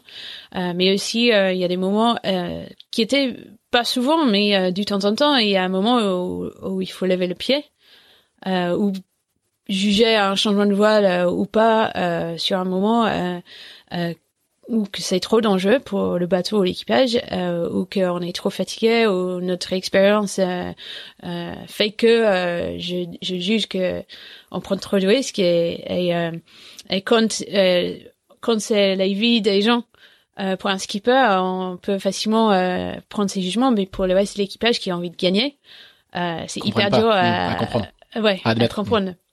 Et du coup, on, des fois, il y a, on trouve cette résistance euh, euh, sur le moment. Et après, derrière, il, il, elle revenait euh, dire oh, On comprend pourquoi tu as fait ça, mais euh, euh, c'était c'est frustrant, mais euh, j'étais contente, c'était pas, j'étais pas à ta place. euh, donc c'était, oui, c'est une responsabilité, c'est lourd. Et quand il y a les parents de, il y avait à l'arrivée à Brésil après l'étape du Mas du Sud, il y avait une des mamans qui est venue m'embrasser. merci, ça, merci, merci. Euh, je dis mais pourquoi Qu'est-ce qu'elle me fait là? Et en fait, elle a dit merci parce que euh, ouais, elle avait peur pour sa fille.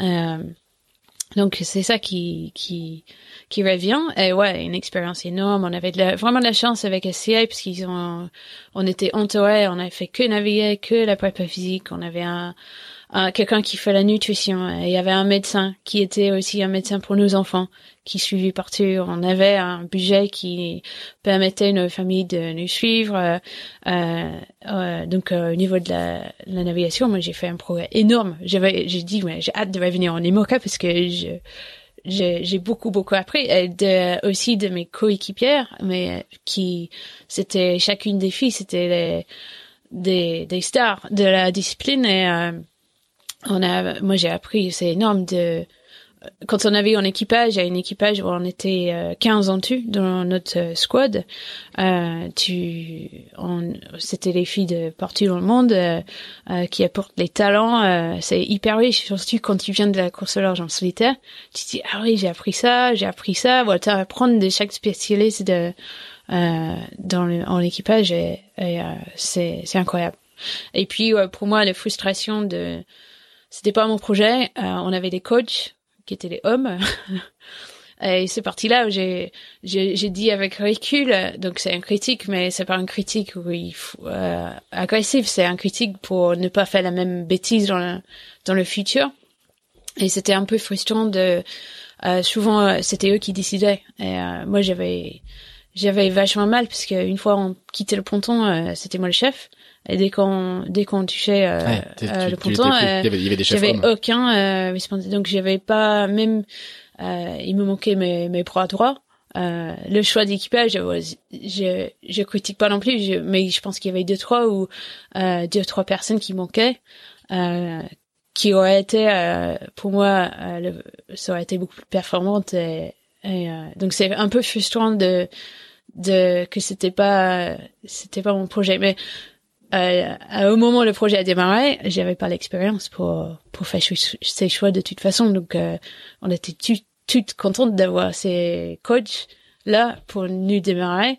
Mais euh, je pense au fur et à mesure, c'est une équipe qui a voulu vachement ensemble sur l'eau. Et les coachs, euh, pendant les neuf mois, ils n'ont jamais remonté sur le bateau avec nous, donc ils n'avaient pas vu l'évolution. Et du coup, là gestion à la tête était un peu décalée euh, par rapport ah à notre Vous avez beaucoup progressé. Oui, oui. Et, et, sur le terrain, vous avez beaucoup progressé, et eux, ils vous ont pas vu progresser comme, comme vous, vous avez progressé. Ouais, et du coup, c'est un, c'est un, ça, c'est une, une des freins de ce système de, de gestion de. De projet. De projet, ouais. D'accord. Alors par contre, un peu comme Charles Caudrelier qui après euh, 10 ans à faire la Volvo, euh, il a dit mais, c'est fini, je veux plus de gros projets, je veux des petits projets, revenir à, à, à, à ce qu'on sait faire. Toi, toi c'est pareil, euh, à, l'issue d'une Volvo. Alors à l'issue d'une Volvo, tu prends une sorte de, de congé sabbatique. On dit, tu dis à Romain, c'est ton tour de faire la des globes. Vous avez beaucoup raconté ça et, et, très bien lors du lors des globes de euh, de Romain. Euh, mais il y a, il y a l'envie de refaire de, évidemment un nouveau Vendée Globe euh, qui reste dans un, dans un coin et de revenir à, à, ces gestions de projets un peu plus simples à la française où le skipper est, est, est, plus centré. Et, et, là, donc du coup, tu arrives. Et ils avaient en IMOCA, parce que pendant le tour du monde sur le Volvo 65, je, je peux dire, c'est pas le bateau qui fait le réveil le plus. Voilà. Donc avec ceux qui ont déjà fait les moca, on n'arrêtait pas d'envoyer les blagues dans le sud quand on était euh, à fond les ballons euh, avec euh, ouais, Moutier euh, avec une fille à la barre qui disait mais euh, je ne sais pas comment je fais ça. Euh, sur les écoutes tout le monde sur les nerfs pas savoir comment ça va finir. On rigolait que en Imoca on soit dans le cabine avec la porte fermée et pilote en, route en train de faire les mêmes vitesses voire plus vite avec une tasse de thé dans la main. Et en train de regarder une série. Oui Et, et, du coup, euh, euh, tu reviens donc euh, après une, cette, cette pause euh, Vendée Globe de Monsieur, euh, tu reviens euh, faire de, de l'IMOCA avec Tanguy Delamotte, qui te, qui, chose assez rare, qui te, qui, qui, trans, qui te transmet son projet. Et là, donc, on change complètement de configuration. Il y a un Vendée Globe qui se profile avec une équipe rodée, un bateau avec des nouveaux foils, etc., etc. comment comment ça se comment ça se ça se construit et comment comment est-ce qu'on met euh, bah, comment, est-ce qu'on met ses pieds dans les chaussons d'un autre quoi. Raconte-nous un petit peu cette euh, parce que le projet n'est pas le tien au début il a été construit sans toi même si tu en es, tu en es très proche. Et puis à un moment euh, tu reçois les clés c'est pas toi qui as recruté l'équipe c'est pas, toi qui as fait les choix techniques c'est, c'est pas juste comme ça non plus non bien sûr en fait, je, Tanguy je caricature un peu mais mais du coup voilà on, arrive et il y a une, une, passation de pouvoir qui était qui était, qui était assez rare dans ce dans ce secteur. En fait Tanguy m'a appelé pendant le Volvo je m'appelle, j'étais à Italgéré en escale, euh, donc juste après le Mer du Sud, l'étape la plus dure. Euh, et le vol était pas du tout fini, euh, et j'étais cramée. Euh, mon fils était pas là, ouais, j'étais tout triste. Euh, c'était une escale un peu difficile. Et euh, Tanguy m'appelle, il dit je veux, tu veux faire la Jacques Vabre avec moi? Et je dis non Tanguy, mais non. Là je suis cuit, je suis déjà cuit. Il ne faut jamais faire de propositions à Sam Davis pendant les courses parce qu'elle vous envoie balader. Et euh, du coup, euh, il m'a, il m'a appelé. Donc à ce moment-là, c'est là où ça lancé. Et euh, donc j'ai dit non, j'ai dit non. Et, de toute façon, c'était vraiment de naviguer. je, je voulais absolument pas.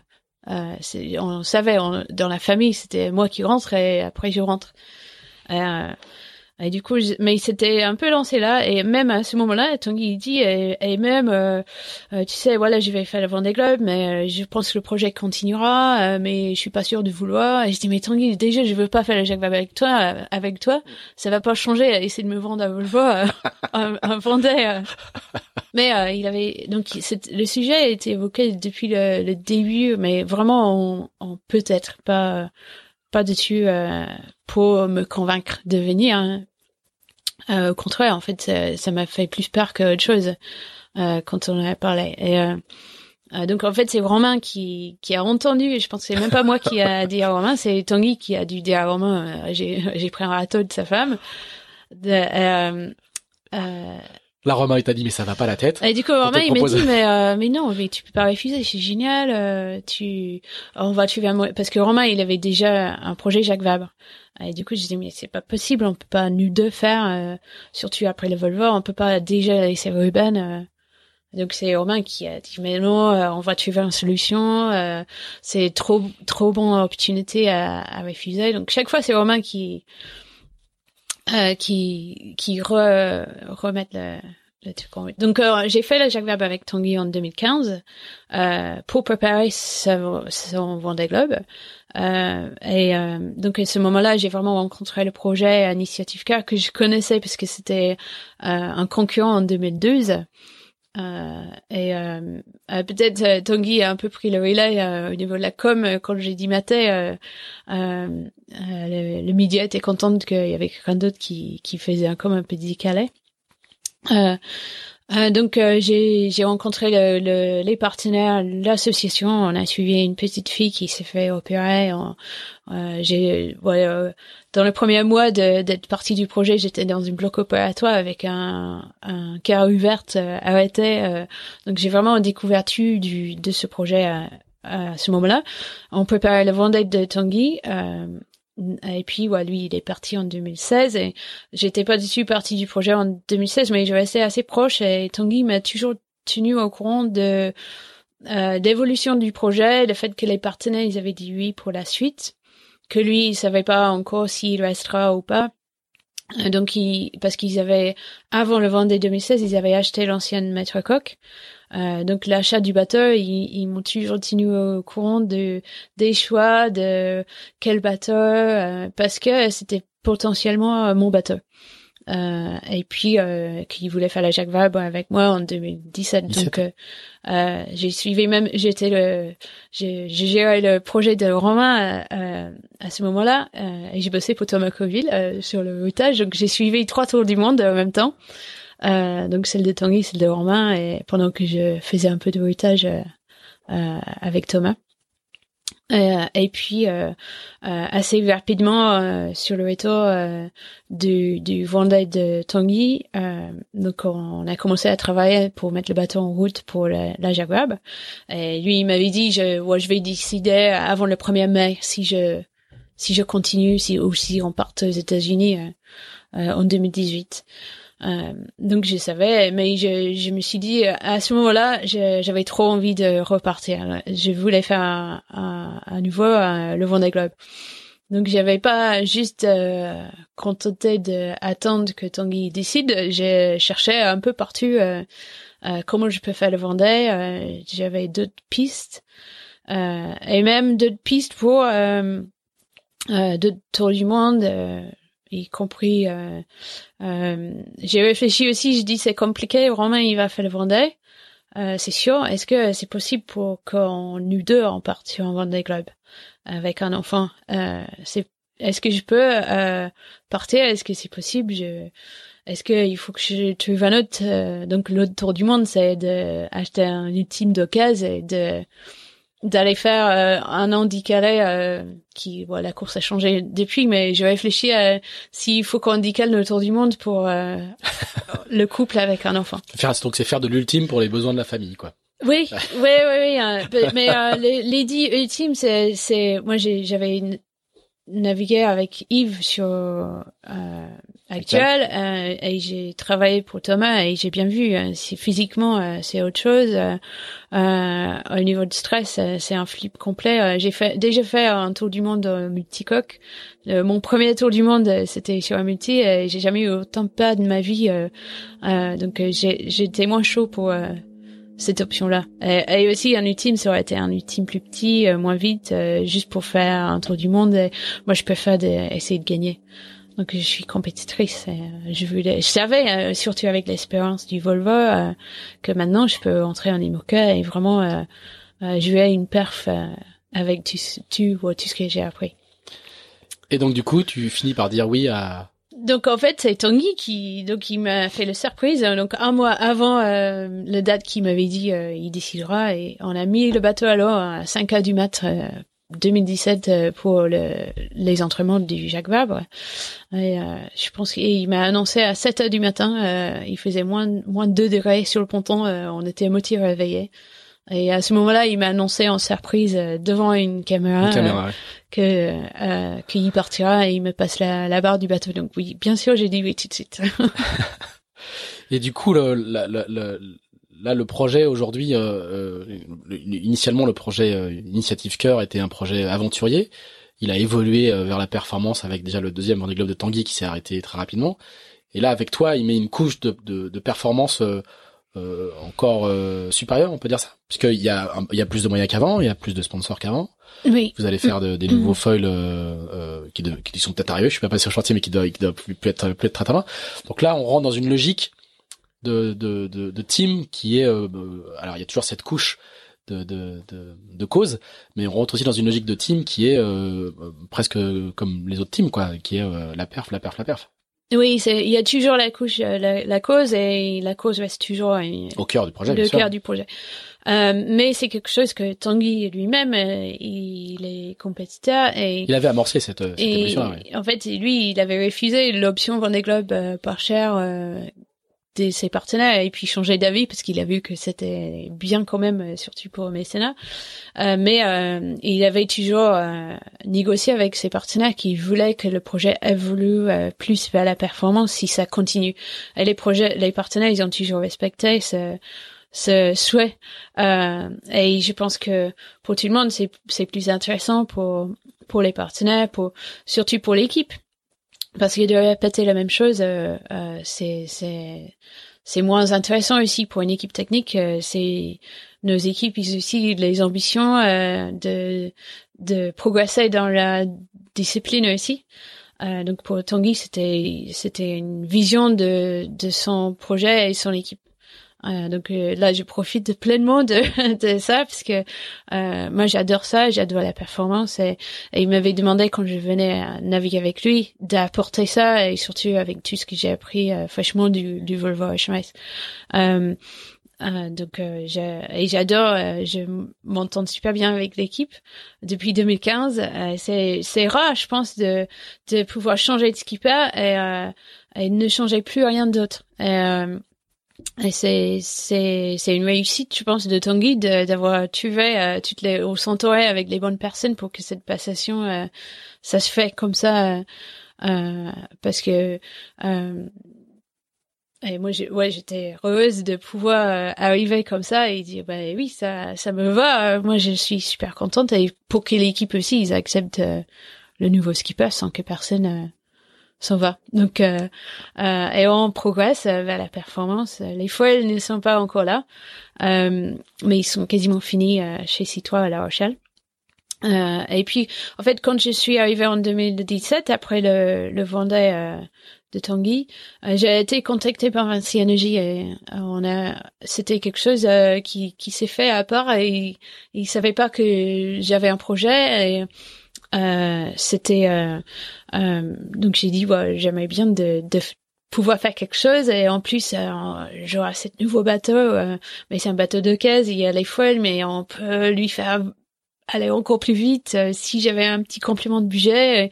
Euh, et donc on a réussi aussi à booster le projet grâce à cette arrivée c'est toi qui as amené Vinci Énergie au projet Initiative Cœur. Oui et, et aussi c'est Initiative et Kélan qui a accepté parce que accepté pour eux, le projet aurait pu fonctionner comme ça, mais ils ont réussi à accepter mon envie d'aller plus vite.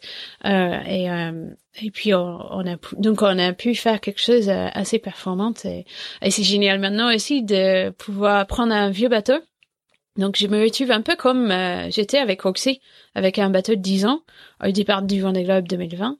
Sauf que grâce au foil et la technologie du foil, on peut euh, espérer euh, de rapprocher vachement euh, performance des bateaux neufs. Là, tu vas pas être 26e en vitesse pure. Non, non, et c'est ça notre Il y a le même décalage d'âge, mais euh, il n'y a pas, il y a pas ce décalage de performance. Et c'est ça qui est génial maintenant. On ne jette plus les vieux bateaux à la poubelle, euh, ce qui euh, correspond avec notre époque, notre planète. et je sais que ça va être pas équivalent d'un bateau neuf. On n'a pas le même poids. Il y a plein de euh, améliorations avec des technologies qui avancent depuis dix ans. Même la forme de la coque d'initiative K, c'est c'est pas euh, une forme de coque qui était dessinée mm-hmm. pour un bateau à foile, mais on va pouvoir faire avec. Mais le fait que la, la foile, ça, ça fait vraiment, c'est ça qui fait une différence. Je pense que un foil bien fait sur un vieux bateau peut être quasiment mieux qu'un foil raté sur un bateau neuf. Exactement. Euh, donc euh, c'est c'est génial de pouvoir euh, euh, d'avoir ces ambitions avec un ancien bateau euh, euh, sur le Vendée. Et donc la prochaine Jacques Vabre avec un coureur de, du précédent Vendée Globe, Paul oui, oui. le vainqueur de la Route du Rhum. Oui, oui, donc oui. là aussi, ouais, la performance, déjà, la performance pour moi l'année dernière c'était j'ai fait une euh, j'ai fait un pas euh, où j'ai jamais été et c'était un peu la recognition de de travail de nu l'équipe euh, et les petites perfs que j'ai fait mais j'arrêtais pas de faire premier ou deuxième sur toutes les courses avant saison euh, j'ai même réussi à battre Yann Elias. j'ai même réussi à battre Paul Meillat une fois sur l'azimut. Euh, et euh, donc c'est et je me suis retrouvée, euh, les gens ils me disent mais euh, vous êtes parmi des favoris sur la route de l'homme. C'est pour moi c'est euh, et pour l'équipe c'était énorme euh, recognition de de comment on a progressé ensemble euh, avec avec le bateau. Alors, du coup, la, la route du Rhum s'est pas très bien passée, puisque le non, malheureusement, non, non. Le, le bateau, le, le s'est délaminé, euh, le fond de coque s'est délaminé, si si, si, je me oui, souviens bien. Oui, je, je suis allée- oui. Le, c'est un peu ça, c'est le- un peu la conséquence d'un bateau qui n'était pas fait pour les Pour foils. les foils. Qui, Euh, qui qui rebondit maintenant- beaucoup, du coup, et qui a un fond de coque euh, un peu moins, oui, oui, pas le fond, costaud. le fond de coque en Nomex euh, n'est pas fait pour euh, pour pour taper. Euh, euh, Aussi vite et aussi fort. ouais, donc on a on a rectifié ça pour pour la suite. Et du coup, quel est l'objectif sur la Jacques Vabre? Objectif pour la Vabre, c'est gagner. Euh, et c'est ça que c'est c'est ça que qui est génial. Euh, euh, C'était aussi un honneur de pouvoir discuter avec autant de bons co-skippers potentiels aussi, euh, et de pouvoir choisir euh, euh, celui que je pense va vraiment emmener ce bateau euh, avec cette équipe vers une victoire potentielle. Euh, et euh, c'est génial de pouvoir naviguer avec euh, le vainqueur de la Haute de Rhum, euh, qui connaît bien ce bateau, puisque le bateau de Paul l'année Un dernière, c'est ouais. le Sister Ship. Euh, et il a réussi à faire mener son bateau qui n'a pas de foil quasiment tout le temps plus vite que moi. Euh, ça aurait dû être l'inverse. Donc euh, je sais qu'il il va apporter euh, quelque chose de plus que moi euh, sur sur notre projet. Donc euh, euh, on va viser la victoire. On va aussi profiter du fait que les bateaux neufs peut-être sauf Charal qui navigue déjà, mais les autres bateaux neufs ils sont un peu un peu jeunes, un peu jeunes encore, donc on sait où on, on sait à peu près où on commence. Très bien. Ben, je regarde ma carte mémoire avec beaucoup d'angoisse parce que le temps a beaucoup filé. Merci beaucoup Sam, merci d'avoir pris euh, autant de temps euh, pour euh, nous raconter un petit peu ton parcours. Il y a tes parents qui rentrent de faire les courses, donc on va on va libérer le carré pour pour l'heure du, du déjeuner. Merci pour l'invitation, mais j'ai rien doute quand tu m'as appelé puisque je dis est-ce que c'est c'est bien de t'appeler pour pour cette cette podcast? podcast? Parce que est-ce que ça veut dire que je suis vieille? Non. Parce que j'ai plein de choses à raconter. Mais non. non, il faut avoir des choses à raconter. non, mais t'es pas vieille du tout. Non, mais c'est un, honneur. On n'a pas dit ton âge du tout pendant tout le podcast. Donc, tu vois, c'est vrai. Voilà, super. Merci beaucoup, merci à tous. Euh, si vous avez apprécié euh, ce cinquième numéro de Into the Wind, n'hésitez pas à partager, n'hésitez pas à mettre 5 étoiles euh, sur les plateformes de diffusion. et puis on se retrouve. Alors, on a un petit mot d'excuse parce qu'on était très occupés ces derniers temps, donc on n'a pas fait de numéro au mois de février, mais on reprend le cours normal de notre de nos enregistrements et de nos diffusions, et donc on se retrouve d'ici un petit mois. Merci. Salut Sam. Salut, merci. Merci d'avoir écouté cet épisode d'un été de navigatrice produit par Tip Shaft. Euh, si vous l'avez apprécié, n'hésitez pas à le partager, n'hésitez pas non plus à nous dire ce que vous en pensez, en bien ou en mal, on essaye de répondre à tout le monde. On se retrouve la semaine prochaine pour un nouvel épisode. D'ici là, si vous êtes passionné par la voile de compétition, je vous recommande de vous abonner à la newsletter de Tip Shaft, publiée chaque vendredi à 17h, même l'été. Et ça se passe sur tipandshaft.com. Merci, à bientôt